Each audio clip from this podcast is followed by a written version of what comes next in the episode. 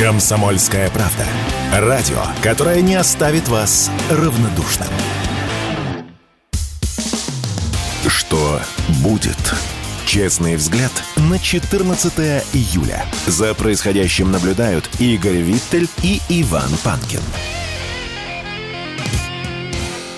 Мы возвращаемся, очень хочется сказать, врываемся, но нет. Мы возвращаемся в эфир. Иван Панкин и Игорь Виттель, друзья. YouTube-канал называется «Что будет?». Подписывайтесь, лайк на колокольчик нажмите, в чате пишите. В середине часа будем отвечать на ваши вопросы обязательно.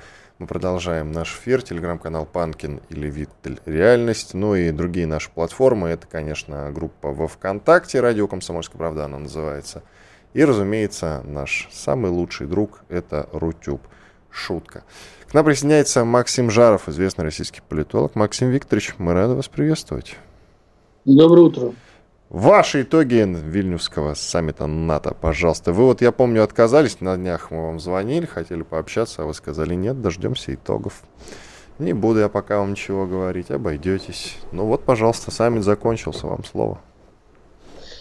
Я думаю, что надо тут э, сказать, что эти итоги не очень как бы однозначные, и у нас почему-то в России сейчас все сконцентрировались на том, что вот Украину в НАТО не приняли, и о, как это хорошо, улю-лю, ахаха. Вот. А на самом деле там, конечно же, достаточно серьезная э, стратегия принята выдавливание России из ключевых э, точек мира и размечены в коммюнике по, собственно, итогам саммита Э, уже существующие де-факто прокси-фронты э, войны с Россией. То есть там упоминается Арктика, вот, упоминается Сербия, упоминается Молдавия, э, вот, и, конечно, Приднестровье имеется в виду.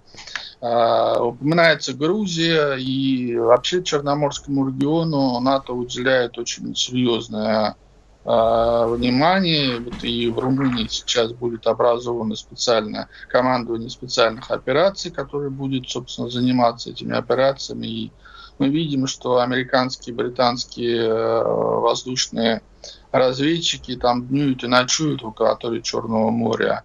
Есть проблемы с Турцией. Как мы видим, э, Эрдогана продавил Вашингтон на согласие с, э, со вступлением Швеции в НАТО. А, этой интриги еще тоже не закончена. А продавил или нет? Или это вербальные игры э, Эрдогана? Ну, мне кажется, что здесь идет очень сложная игра. Она заключается в том, что США и Великобритания используют Эрдогана и Турцию как интерфейс в прокси-войне э, с Россией. Поэтому то, что говорит и делает Эрдоган, э, оно, естественно, согласовано с Вашингтоном и Лондоном. И каждый раз мы видим после этих вот заявлений, допустим, и а, каких-то скандальных шагов Эрдогана, вот активные телефонные переговоры а, Эрдогана с а, Вашингтоном и Лондоном. То есть, а вам не кажется, что Эрдоган наоборот э, ведет свою игру и использует и Вашингтон, и Лондон в качестве повышения своих позиций на переговорах с Россией? Ну и Россию использует. Тоже. Да, и на Россию переговорах, для перег... на переговорах да, с Россией. Эрдоган, вот. короче, использует всех.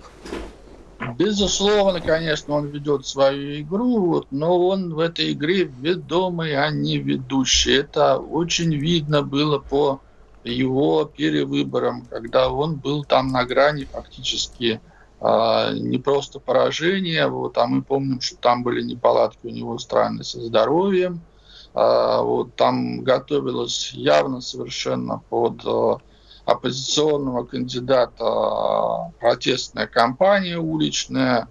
А, там были очень резкие обвинения а, в адрес США а, со стороны Эрдогана. То есть очень серьезный был накал. И когда это все неожиданно для многих так сразу после выборов изменилось, для меня лично неожиданно в этом нет. Эрдоган, собственно, не договорился, но просто лег под Вашингтон и Лондон, можно так сказать. А скажите, пожалуйста, вот когда вы говорите о м, Грузии, Сербии и так далее, какие реальные действия могут последовать за этим и последуют ли? Кстати, про Арктику тоже очень интересно. Ну, они фактически уже следуют, а, собственно, вот а, применительно к Румынии, к Молдавии, собственно, уже в открытую заявляется и молдавскими властями, вот, что российские миротворцы должны уйти из Приднестровья.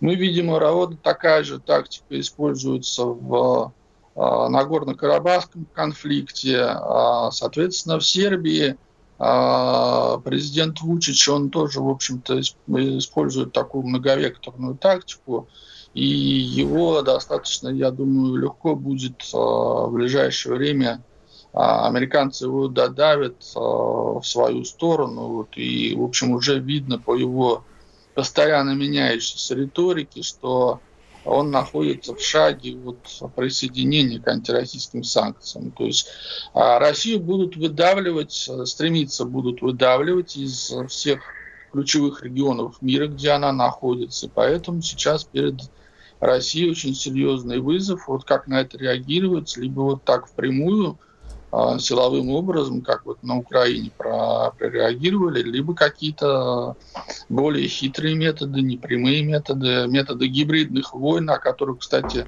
а, на саммите НАТО в Вильнюсе очень много говорилось, и а, противостояние России и НАТО в ближайший год, вот до следующего саммита, оно будет именно что гибридным. Это вот очевидно по итогам этого мероприятия.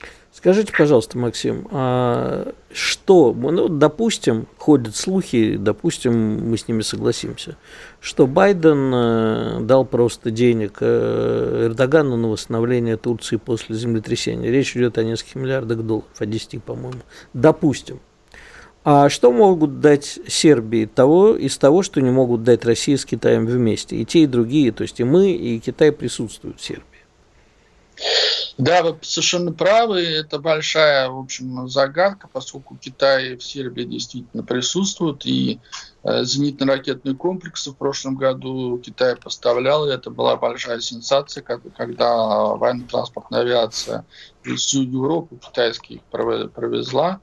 А вот, то есть как будет реагировать Китай, это большой вопрос. Вот что можем предложить мы, тоже большой вопрос, потому что все традиционные наши как бы завязки, да, в виде газа вот льготного, дешевого, в виде каких-либо а, преференций там, а, как вот в случае с Турциями, там а, туристами мы приторговываем своими, да, с Турцией туда-сюда. Идея газового хаба, которая была, она тоже же была ориентирована в том числе и на Сербию с Венгрией, которые получают российский газ по турецкому потоку. Но, как мы видим, а, с газом здесь а, не слишком получилось, потому что американцы сознательно провели операцию по отключению Европы от российского газа. Здесь нужно очень серьезно думать и какие-то вот такие вот лобовые методы, что мы не уйдем, вот, а вы уходите, и вообще вот вы вылезаете там на границе 97 -го года, как мне кажется, собственно, прошлый год показал, что такие лобовые методы, они контрпродуктивны, они приводят лишь к тому, что вот ситуация заходит в такой достаточно глухой Цуцван, где она сейчас заходит на Украине, и с этим согласны в том числе сейчас и в Пентагоне, что это Цуцубанк, и, в общем-то, из него нет позитивного для США и Великобритании выхода. И как они а. будут... А, извините, да, вот Иван сначала. Потом... Очень важно узнать ваше мнение о продлении зерновой сделки. Мы еще подумаем, сказал Владимир Путин. Есть пара дней. Не было сделано до этого ничего. Это игра в одни ворота, тоже Путина слова. Ну и в дополнение наш же президент добавил, что мы продлим зерновую сделку только тогда, когда будут выполнены данные нам обещания. Ваш прогноз?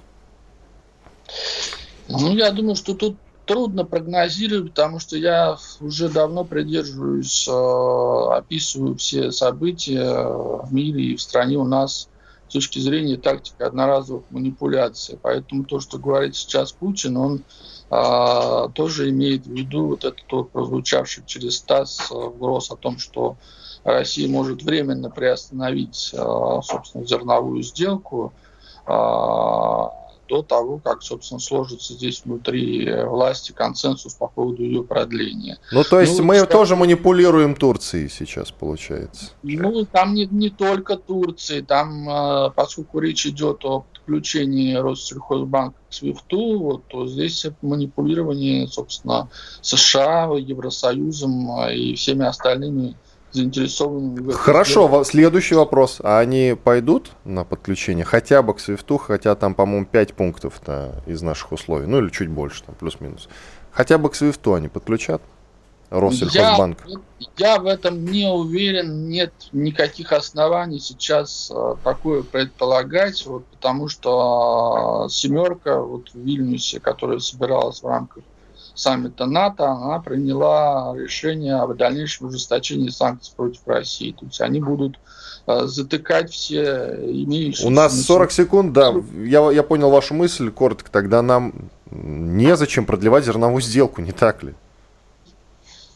Я думаю, что здесь нужно смотреть, э, что э, здесь лучше остаться в Черном море и следить за тем, как ходят, собственно, эти корабли с де-факто оружием для Украины, или, соответственно, наблюдать за этим э, издалека вот, с помощью, так сказать, дистанционных средств, беспилотников и всего остального. Хорошо, вот это... спасибо большое. Максим Жаров, известный российский политолог, хотя оружие на Украину и так поставляется. Вот в чем штука. Ну ладно, мы продолжим после перерыва уже с Чедаевым. Оставайтесь с нами на радио «Комсомольская правда». Никита Данюк и Владимир Варсобин подводят самые честные итоги недели и с оптимизмом смотрят в будущее. Мы все должны сказать спасибо нашим ребятам, настоящим героям, которые мужественно защищают рубежи. Все прекрасно понимают, что это только начало, и многие говорят рано радоваться, а я считаю, что говорить о том, что русское оружие, русские солдаты и офицеры блестяще справляются с противником, нужно.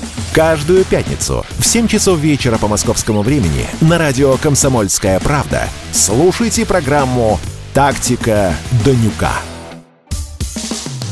Что будет? Честный взгляд на 14 июля. За происходящим наблюдают Игорь Виттель и Иван Панкин.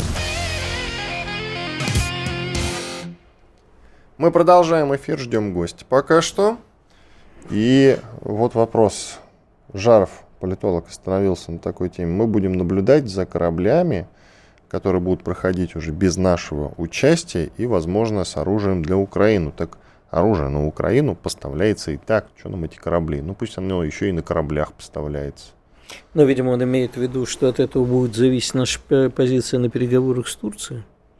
Что они там будут крутить за нашей э, спиной? Они разве не крутят за нашей спиной? Да, но так мы будем лучше знать. То у нас будет больше развединформация. Именно это я так думаю, я же не могу за политолога Жарова судить, что он имел Нет, в виду. хорошо. Я говорю про то, что я думаю. Игорь, твое личное решение по поводу зерновой сделки. Вот если бы это зависело от тебя, ты бы не продлил? Про... Нет, не продлил. Почему? Э, потому что нечего показывать нашу слабость, нечего, э, как тебе сказать, э, показывать Эрдогану, что мы готовы бесконечно участвовать в его мутках – нет, не готовы, мы ничего за это не получаем в ответ, э, только если нам обеспечат все, но сначала обеспечат, они пообещают. Это первое. Во-вторых, как бы избытки того зерна, которые у нас скопились, я бы нашел альтернативные логистические пути и доставил бы их э, в Африку несчастным голодающим странам и детишкам Африки. Вот это была бы сильная гуманитарная история. Они у нас и так пропадают. Но вопрос, почему же мы все-таки хотим а, эту сделку продлевать, он по-прежнему остается. К нам присоединяется Алексей Чедаев, известный российский политолог. Если вы не читаете его телеграм-канал Чедаев, то напрасно. Обязательно подпишитесь и читайте. И он же, кроме того, что политолог, организатор форума «Дронница». Про дрон-то мы с ним и поговорим. Здравствуйте, Алексей Викторович. Доброе утро. Ну а сначала коротко по поводу зерновой сделки. Ваш прогноз продлим, не продлим. Прямо вот лаконично. Так э, все же сказали главные товарищи, главные граждане. Э, как это? Будем ждать, э, пока хоть что-то сделают из того, что обещали, на, за это время мораторий. Хорошо. Ну, есть... а, а что-то сделают, как вы считаете? Да, следующий вопрос.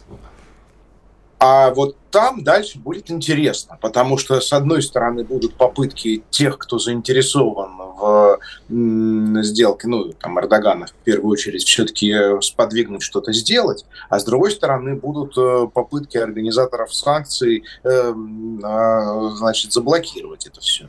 Потому что тут э, как раз зерновая сделка интересна тем, что там есть неоднородность, да, со стороны коллективного Запада, там в ней есть большие интересанты, и есть те, кому на нее в общем, наплевать. Ну, то есть не то, чтобы она им как-то мешает, но просто для них гораздо важнее санкционная стенка для России.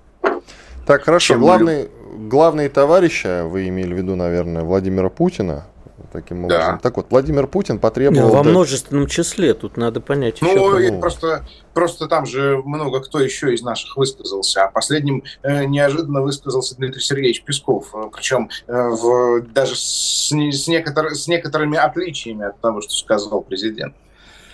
А вам э, чьи слова больше понравились, скажем так, Пескова или Путина? Не, не, мне, мне кажется, что президент исчерпывающе все объяснил. То есть имеется в виду э, саму нашу логику. То есть э, у нас мораторий, э, ждем, сделают ли они что-нибудь, э, исходя из этого будем решать. Хорошо, Владимир Путин потребовал до 1 сентября этого года утвердить нацпроект по беспилотникам и учесть его как приоритет в бюджете. Ну, собственно, вам на комментарий, что из этого выйдет, выйдет ли.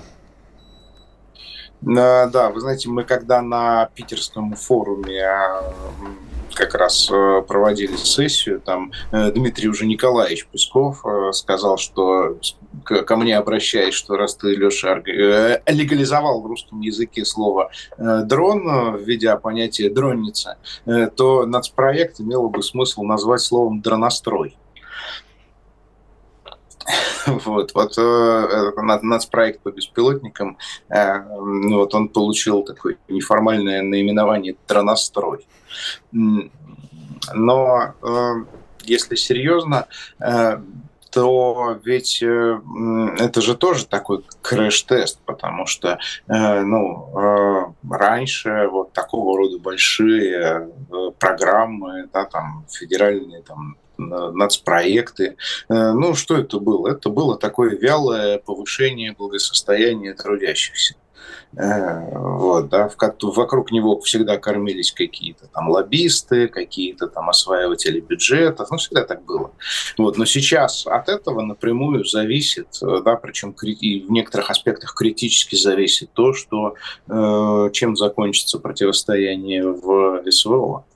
Э, да, того, сумеем мы, что, что, что, что произойдет раньше, нам перекроют каналы поставок или мы э, наладим собственное производство там, критических узлов и компонентов по э, беспилотникам. Вот э, в этом смысле э, это, это я вот, и хочу сказать, что это крэш-тест системы. То есть вот тот стандартный для нее инструмент, инструмент э, там, нацпроекта, э, да, в который закачиваются бюджетные деньги и дальше потом э, раздаются разным подрядчикам на разные подзадачи. Вот. Он сработает в данном случае или нет? А вот действительно, готова ли экономика страны, существующие структуры к этому активному дронострою?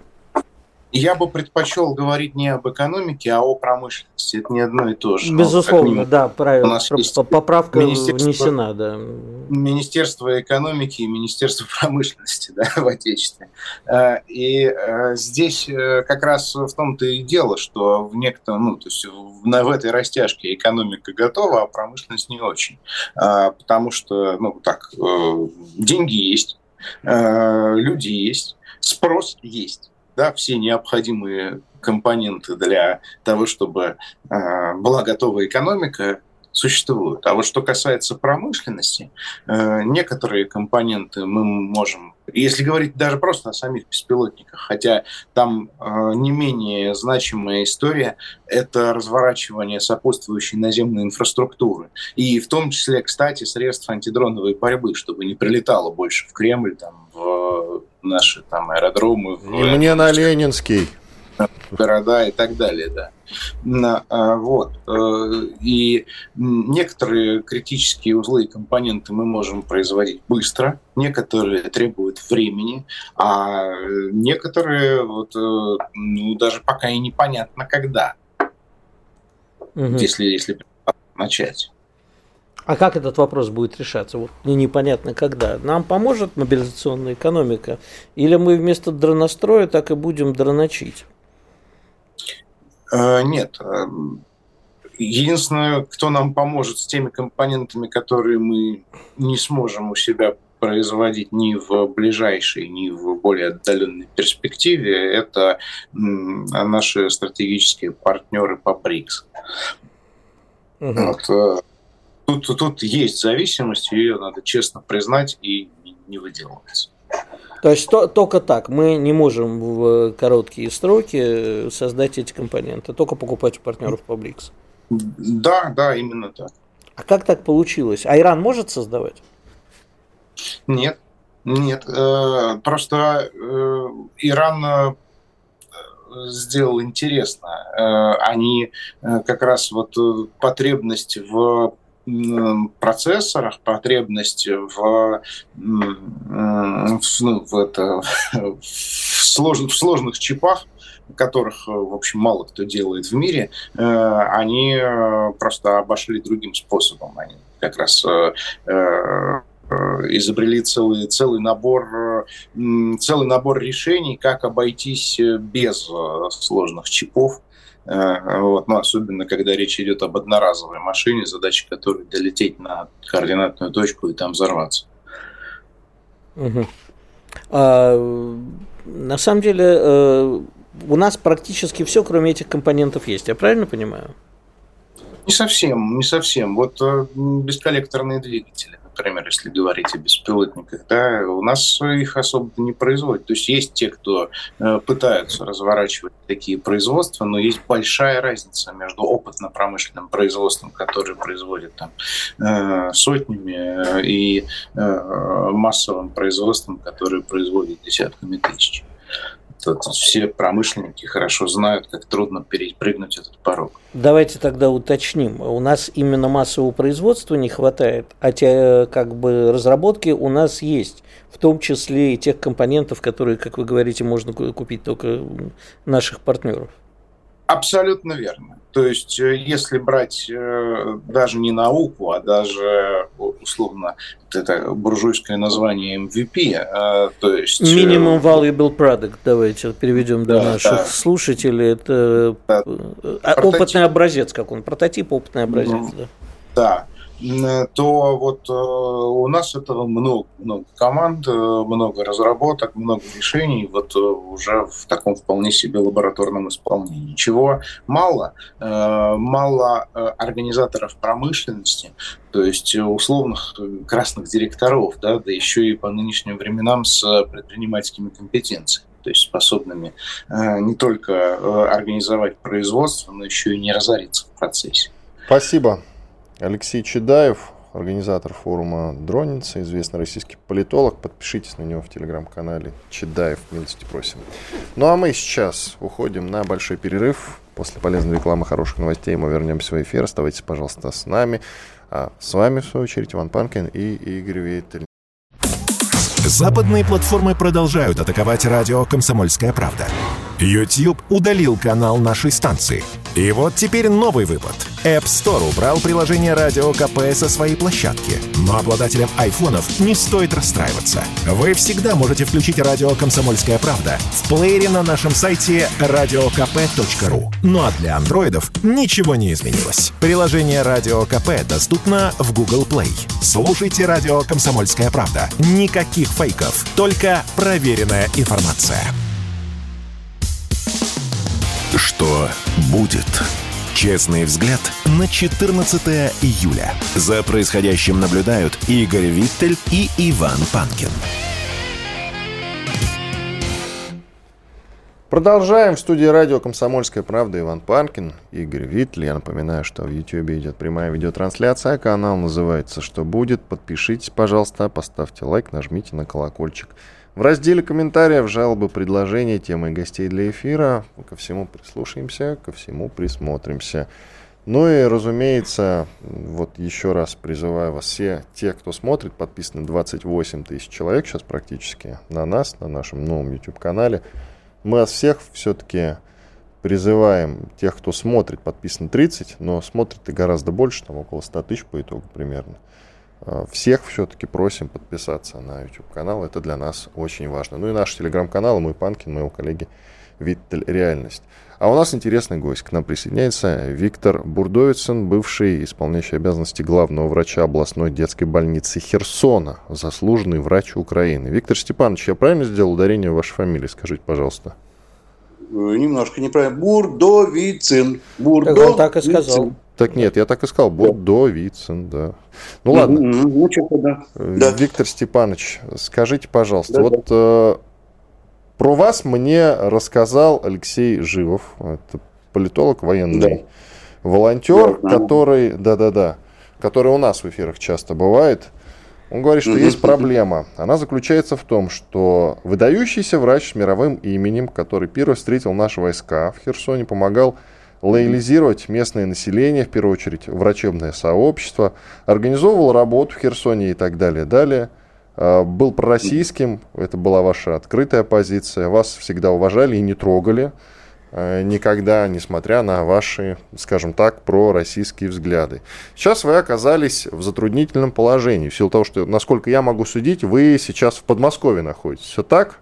Да, да, да, да, правильно. У вас до, до этого была нормальная пенсия, украинская, опять-таки поправьте, да. если я что-то неправильно говорю. А сейчас, по сути, вы остались без денег и, насколько я могу судить, без работы. То есть у заслуженного врача в России нет mm-hmm. работы. Расскажите, пожалуйста, да, ну... вашу историю. Будем помогать всем миром. Ну, вам большое спасибо, что вы пошли навстречу. А я немножко расскажу по, э, о себе. Мне э, на сегодняшний день 71 год. Значит, я э, больше 40 лет проработал в детской областной больнице города Херсона. 30 лет я был там заместителем главного врача, и последние 8 месяцев я был там исполняющим обязанности главного врача, так как главный врач ушла в подполье.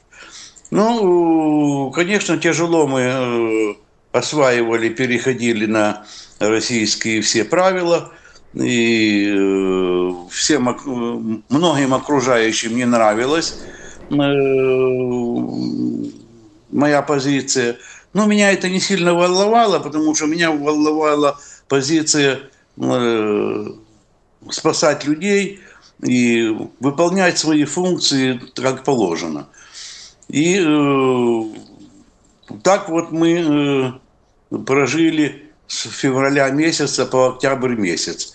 До, достаточно сложно было э, находить контакт и э, с сотрудниками, и с окружающими. Но военная администрация пошла мне сразу навстречу, обеспечили медикаментами, обеспечили расходными материалами, обеспечили бензином. Э, корреспонденты организовали, мне даже подарили автомобиль э, Ниву. Ну, я ее, правда, потом вернул обратно э, дарителям. Но, во всяком случае, достаточно сложно шла работа. И когда э, приближил, стало приближаться время э, эвакуации больницы, мы постепенно эвакуировали э, больных своих, самых сложных в Краснодар, э, в Ростов-на-Дону, э, в Симферополь, в Геническ. И как, когда работала Латина Каховская – и Антоновский мост, то было, в общем-то, э, допустимо. Жизнь была не такая уже плохая для всех, для всех и для меня точно. Э, потому что медикаментами меня э, обеспечили российские войска. Они привезли мне из, из э, Москвы достаточно много медикаментов.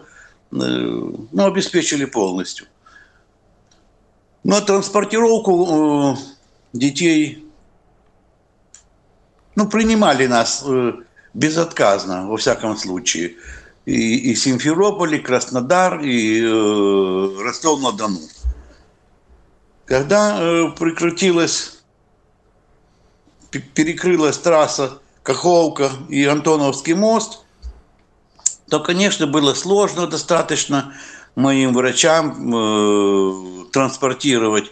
Я договаривался со всеми э, для того, чтобы э, на моторных лодках Э, с левого берега, ну, можно было, э, вернее, с правого берега перевести больных на левый берег и э, дальше там пересадить на скорую помощь и транспортировать их дальше. Это достаточно сложно было.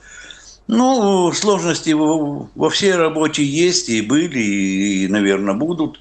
Ну, настал октябрь месяц, и э, постепенно больных я э, эвакуировал из, э, из больницы. Оставалось у меня где-то 20 больных 20 октября. И 21 октября поступило распоряжение. Завтра последний катер из э, правого берега идет на левый берег, немедленно э, собрать самому, семью свою собрать и э, выехать. Ну, так в народе говорилось, и, и, и нам, в принципе, так говорилось, что выехать придется на, на 5-7 дней, на недельку, а потом вернемся обратно. Но, к сожалению, не, не так э, оно стало, как хотелось.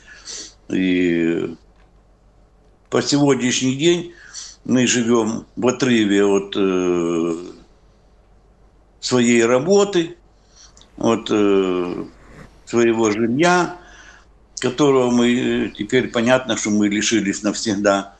И э, до Нового года мы как бы функционировали на бумаге больница, но с Нового года ну, стыдно было получать заработную плату, ничего не делать. И э, я дал приказ 1 э, со 2 января прекратить трудовые отношения со всеми сотрудниками, всех, кто переехал на э, левый берег. И, ну и сам, соответственно, Э, переехал Виктор сюда. Степанович, позвольте я вам вопрос задам.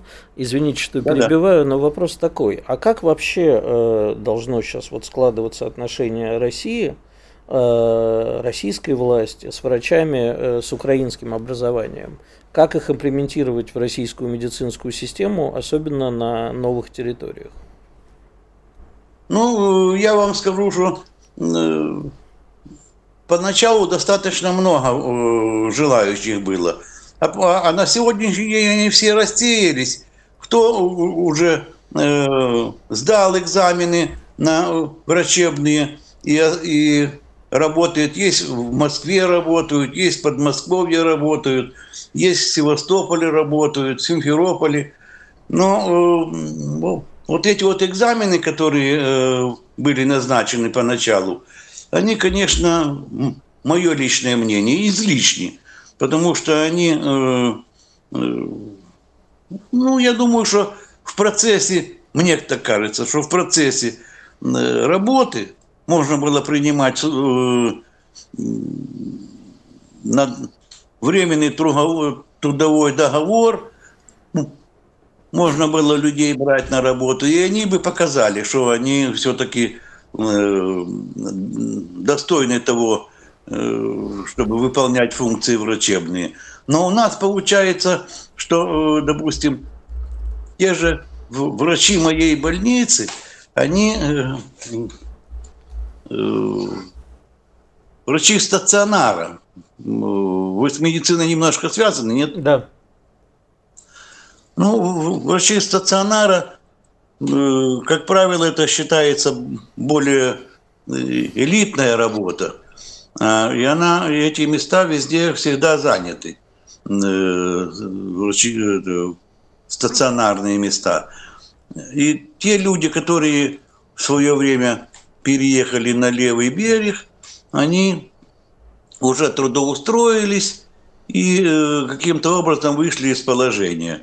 Э, но часть врачей вернулись на, э, на прежнюю работу и там выполняют те функции, те, которые выполняли раньше.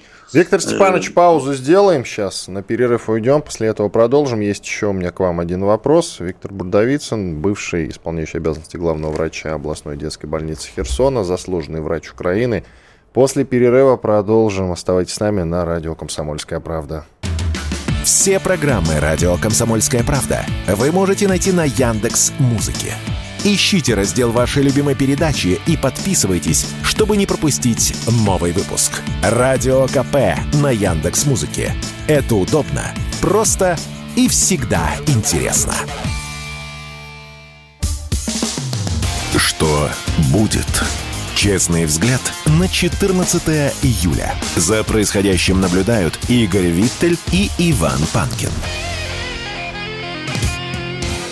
Продолжим разговор с Виктором Бурдовицыным, бывшим исполняющим обязанности главного врача областной, областной детской больницы города Херсона, заслуженным врачом Украины. Виктор Степанович, итак, вы сейчас находитесь в Подмосковье, у вас нет жилья, вам его не выделяют. Обращались ли вы куда-то? И по поводу работы тоже. Обращались ли вы куда-то, чтобы вас трудоустроили? В чем конкретно проблема? Скажите, пожалуйста. Нет, я э, пока не на э, работу я не обращался, но я, в принципе, и не планирую работать. Почему? Потому что возраст у меня достаточно, э, ну, будем говорить, преклонный, и здоровье подорвалось э, в связи с, будем говорить так, прошедшим такую серьезную школу, будем так называть, то, Эмоциональную встряску, понятно. И ну, пенсия у вас, и пенсия у вас сейчас копейки. То есть пенсию вам должны, получается, как-то пересчитать на русские деньги с учетом ваших заслуг. Да, ну я подал э, документы на пенсию, но их от, отсюда отослали обратно в Геническ, и там пока, шевель, там пока не принято, законодательство еще не принято, э, как считать нам пенсию таким людям, как я. Почему? Потому что э, раньше говорили, что нас сильно много, а э, сейчас говорят, ждите, ждите, ждите, ждите. Ну, мы ждем, как порядочные люди. А по поводу жилья еще коротко скажите, пожалуйста. По поводу жилья, ну, жилье на сегодняшний день э, я арендую в Подмосковье у своих э, бывших пациентов э, и жду пока. Мы же получили сертификаты жилищные, на которых указана определенная сумма. А какая? Ну, допустим, э, 2 миллиона 750 тысяч. Ну и в Подмосковье ничего ну, не купишь за эти деньги, разумеется. Да не то, что не купишь, э, можно его даже не показывать.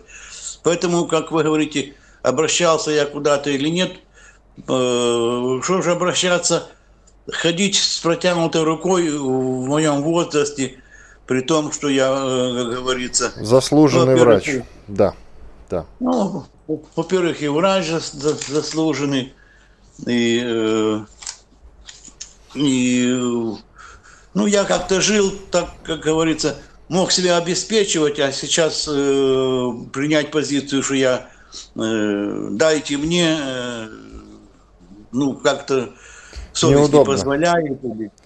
Или, Виктор Степанович, или... Виктор Степанович, да. сейчас попросим блогеров, постараемся поднять эту тему, вашу проблему. Надеюсь, что в ближайшее время ваши вопросы будут решены и по поводу пенсии, конечно, и по поводу этого сертификата, на котором какая-то крошечная сумма непонятная, где покупать жилье за 2 миллиона 700. Спасибо большое.